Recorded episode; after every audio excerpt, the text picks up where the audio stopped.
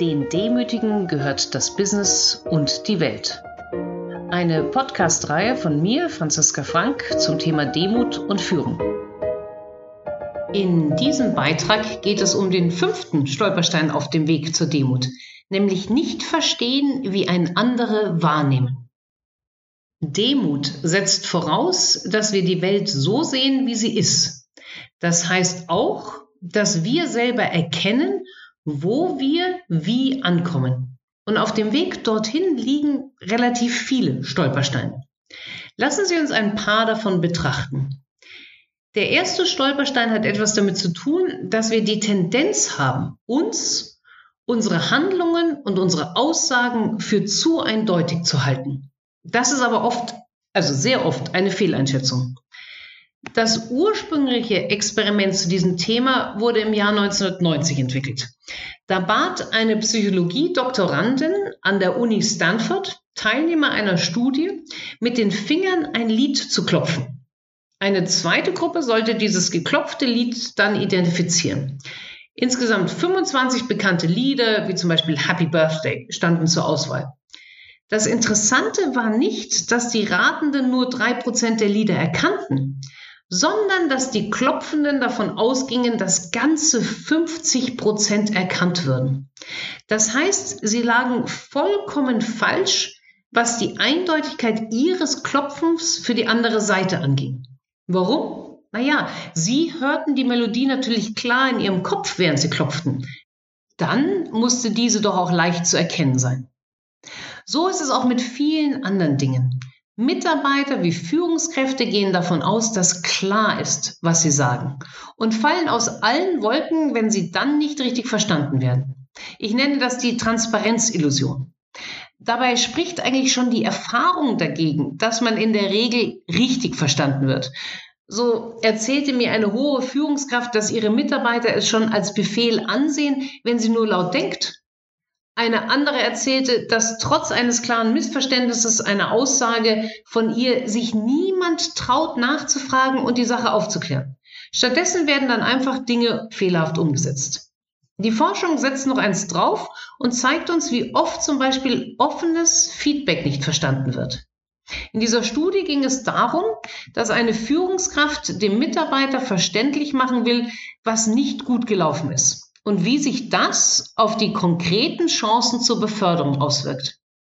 Die Führungskräfte dachten nach dem Gespräch, dass ihren Mitarbeitern sonnenklar sein müsste, dass sie notenmäßig auf einer mäßigen 4,6 von 7 stünden. Die Mitarbeiter dagegen sahen sich bei einer gar nicht so schlechten 5,8. Ebenso dachte die Führungskraft, dass eindeutig wäre, dass als Konsequenz dieses schlechten Feedbacks eine Beförderung nur zu 30 Prozent wahrscheinlich wäre. Also tatsächlich recht unwahrscheinlich. Die Mitarbeiter sahen sich stattdessen bei halbwegs rosigen 60 Prozent. Und das lag nicht daran, dass die Mitarbeiter das Negative einfach nicht hören wollten. Ein unabhängiger Zuhörer kam nämlich zu ähnlichen Einschätzungen wie die Mitarbeiter. Das heißt, die Führungskräfte fokussierten zu stark auf sich und nahmen automatisch an, dass sie schon verstanden würden. In Wirklichkeit machten sie den Mitarbeiter schlicht und einfach nicht klar genug, was sie wirklich sagen wollten. Wie lässt sich das vermeiden? Gute Nachricht, recht leicht. Sobald die Führungskräfte aufgefordert wurden, sich klar zu machen, dass ihr Feedback vielleicht nicht ganz eindeutig sein könnte, kommunizierten sie um einiges deutlicher. Noch besser wurde es, als die Führungskraft vom Mitarbeiter um offenes und ehrliches Feedback gebeten wurde. Denn nun wollte ja jemand etwas von mir. Das weckt unser Gehirn auf. Die Folge, die Führungskraft wurde deutlicher und der Mitarbeiter erkannte, dass er wirklich nicht gut dastand. Richtig gut wurde es allerdings erst, als der Bonus der Führungskraft davon abhängig gemacht wurde, dass die Einschätzung des Mitarbeiters mit genau der übereinstimmt, die die Führungskraft hat. Wundersamerweise gelingt es jetzt der Führungskraft ganz deutlich für den Mitarbeiter zu sprechen. Das heißt, jeder Mensch kann die Transparenzillusion leicht durchbrechen, sobald er sie sich bewusst macht. Das zweite relevante Hindernis ist der sogenannte Spotlight-Effekt. Wir überschätzen oft maßlos, wie sehr wir von anderen wahrgenommen werden. Das gilt insbesondere für Kollegen oder Vorgesetzte. In Diskussionen gehen wir davon aus, dass unsere Beiträge für andere viel präsenter sind, als sie das tatsächlich sind. Das hat im Positiven den Vorteil, dass Schwächen, wie zum Beispiel unklare Sätze oder Versprecher, gar nicht groß wahrgenommen werden. Aber eben auch den Nachteil, dass wir denken, dass andere genau sehen und verstehen, was wir denken und da getan haben. Das ist aus meiner Sicht auch der Grund dafür, dass wir das Gefühl haben, dass unsere Ideen oft nicht genug gewürdigt werden und von anderen dann zu Unrecht vereinnahmt werden. Da denkt man, dass man eine Idee oder einen Gedanken ganz klar geäußert hat. Doch für den anderen ist es oft nur eine Art Grundrauschen, ohne bewusst wahrgenommenen Absender. Mit der Folge, dass dieser andere eine Idee für die eigene hält, wenn ihnen dann das Unterbewusstsein etwas hochspült. Dabei war es doch meine Idee. Mir ist das tatsächlich auch mehrmals in der Zusammenarbeit mit Kollegen passiert. Wenn ich sehe, dass sie ungeniert PowerPoint-Folien verwenden, an denen ich mitgearbeitet habe, denke ich empört, dass das doch meine seien. Erst nach etwas Nachdenken erinnere ich mich, dass es zum größten Teil unsere gemeinsam entwickelten Folien sind und dass sie auch eine ganze Menge an Ideen enthalten, die allein von meinen Kollegen kamen.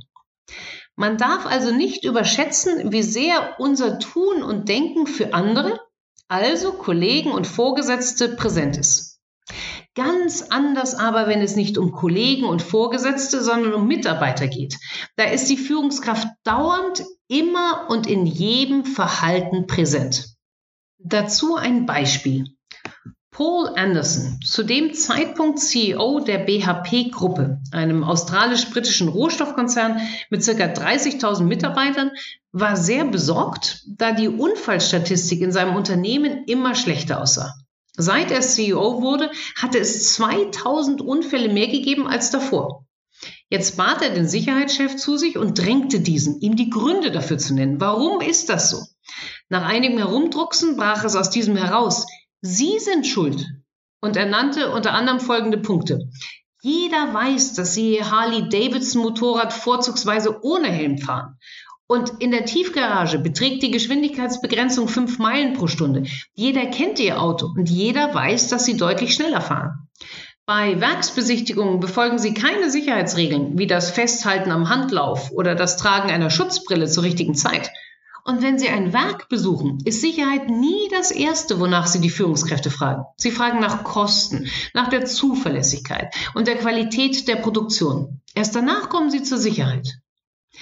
Der CEO erkannte, dass er in all seinen Verhaltensmustern genau beobachtet wurde und er mit seinem Verhalten und seinen Fragen versehentlich das Signal setzte, dass ihm Sicherheit gar nicht wichtig war.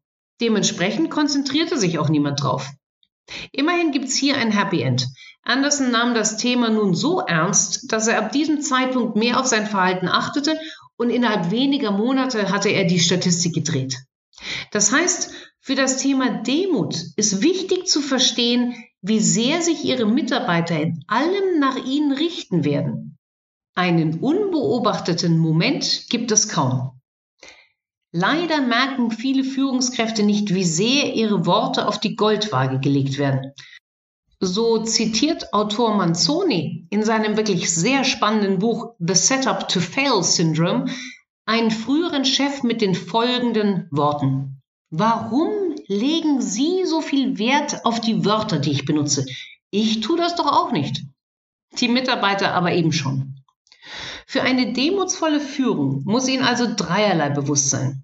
Erstens, wir sind oft weniger transparent, als wir meinen. Zweitens, Kollegen und Chef nehmen uns viel weniger wahr, als wir denken. Und drittens nehmen uns dagegen unsere Mitarbeiter viel mehr wahr, als wir denken. Nämlich dauernd und umfassend und legen jedes Wort auf die Goldwaage. Deshalb ist es wichtig, bewusst zu kommunizieren, sich oft zu wiederholen und immer wieder nachzuhaken, was wirklich verstanden worden ist. Haben Sie Anmerkungen zum Thema? Dann freue ich mich sehr auf Ihre Kommentare.